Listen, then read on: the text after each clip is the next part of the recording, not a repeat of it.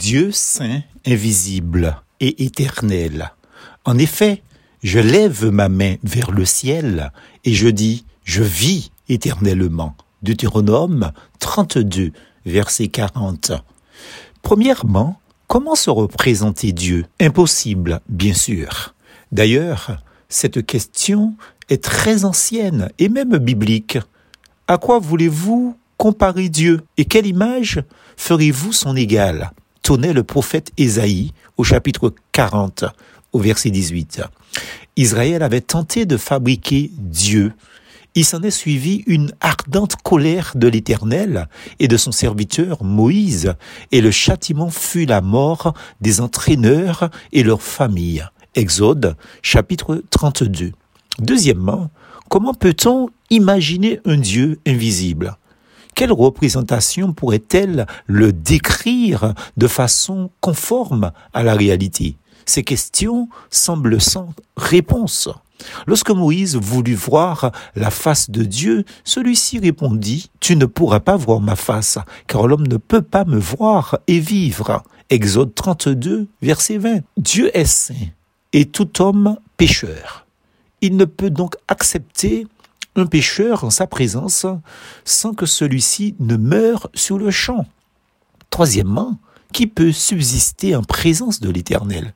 Humainement parlant, il est impossible de savoir comment est Dieu, de le décrire et de le connaître, lui qui est esprit. Dieu est esprit et il faut que ceux qui l'adorent l'adorent en esprit et en vérité. Jean chapitre 4, verset 24, disait Jésus. Cela étant un commandement, défense absolue de faire une représentation de Dieu. La seule exception, c'est quand Dieu a contourné cette impossibilité en devenant lui-même un être humain et non une idole. L'homme qui voulait voir Dieu a pourtant rejeté l'image du Dieu invisible et maintenant visible en la personne de son Fils unique Jésus.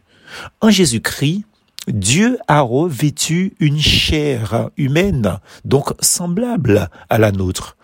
Voici comment identifier l'Esprit de Dieu.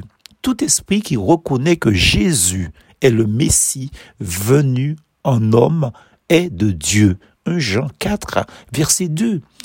Nous en avons donc en Christ une juste représentation parfaite et suffisante pour connaître le Dieu saint et véritable, invisible et éternel, le créateur de tout ce qui existe.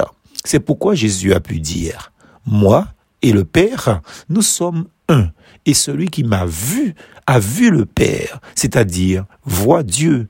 Jean chapitre 10, verset 30. Quatrièmement, que nous faut-il de plus? C'est bien en étudiant ce que la Bible nous dit du Christ que nous pouvons apprendre à connaître le Dieu éternel, son être et sa personnalité. Étudiez la Bible et vous serez convaincu par son Esprit Saint. Plus force en Jésus.